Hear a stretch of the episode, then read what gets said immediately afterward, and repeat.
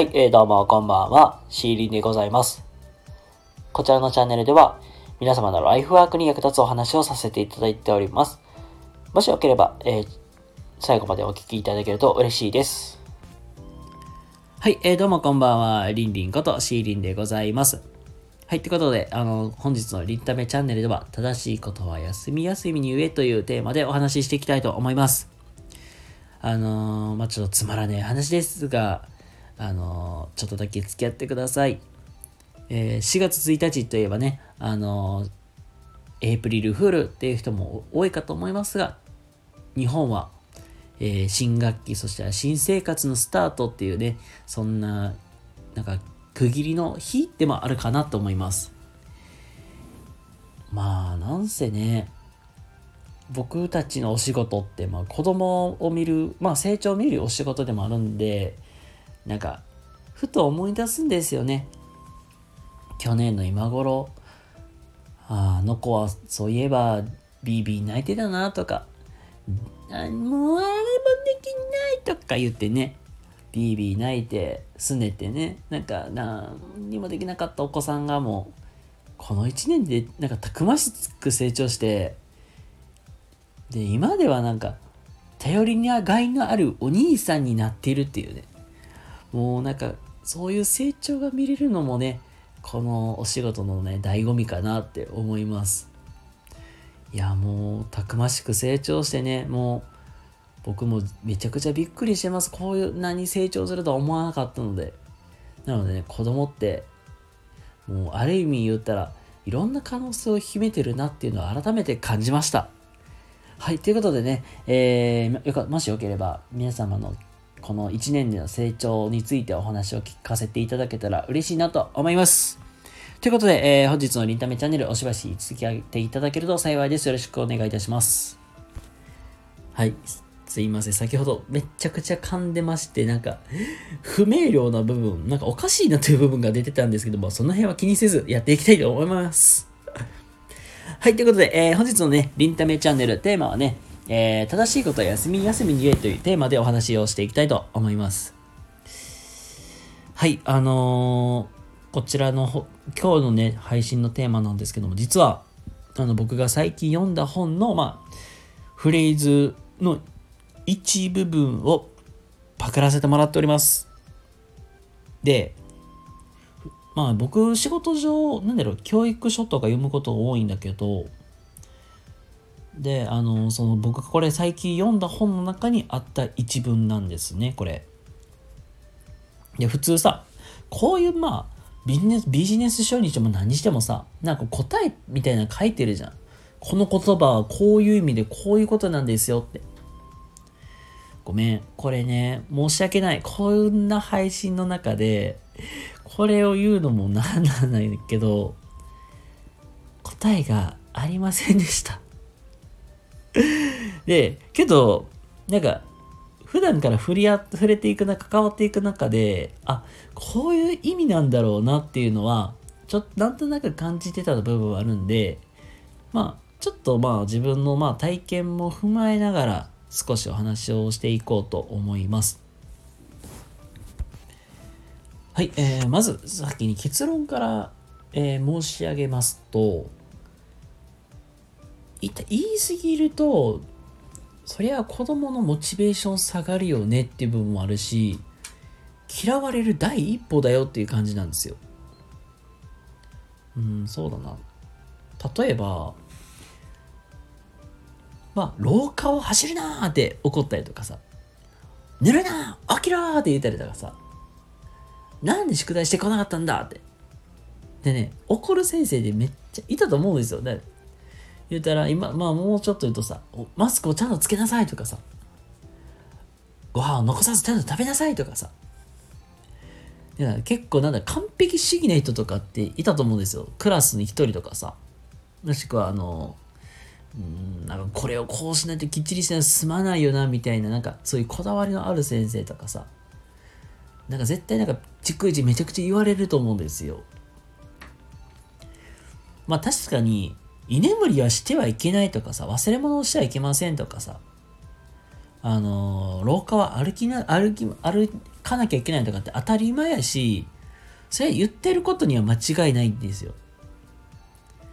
だけど、まあ、ちょっと言い過ぎるのはまず良くないよねっていうところと、あと、行動のまあ背景って何だろうとか。言い過ぎ、まあそういうところで関わってくると思うんですよ。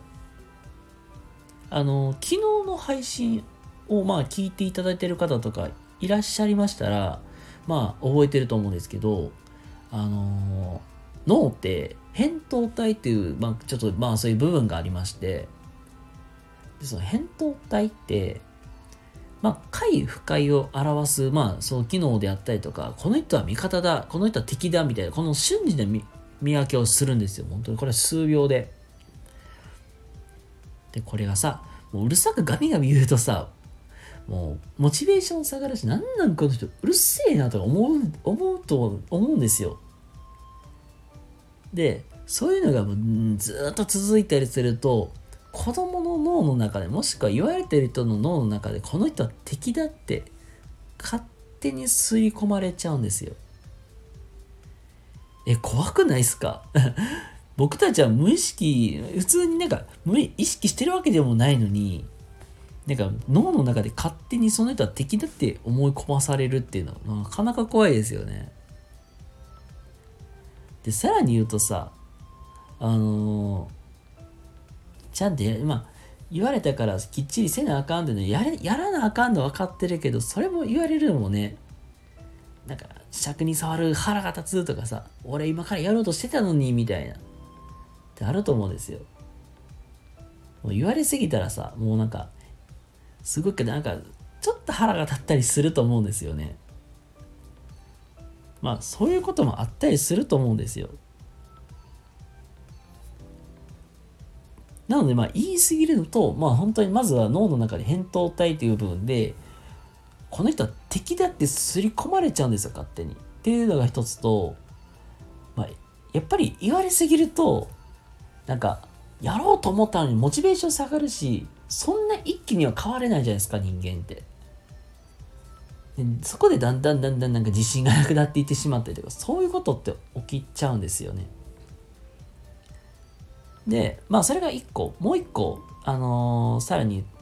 背景とか理由ってちゃんと聞いていますか？まあ言ったらもうこれ、例えばじゃあさっき言ったあの居眠りの話からするとさ、まあそれは確かに言ってることは間違いないんですよ。居眠りはしてはいけないっていうのは。じゃあ彼はじゃあなぜ居眠りをしたのか。お昼ご飯を食べたから。それとも宿題実はちょっと時間がかかって徹夜しました。だから眠たい。眠たい。だから、ね、居眠りをしてるのか。もしくはね、夜更かししてゲームしとったから実は、あの、居眠りしてしまいました。眠たくて眠ってしまいましたって。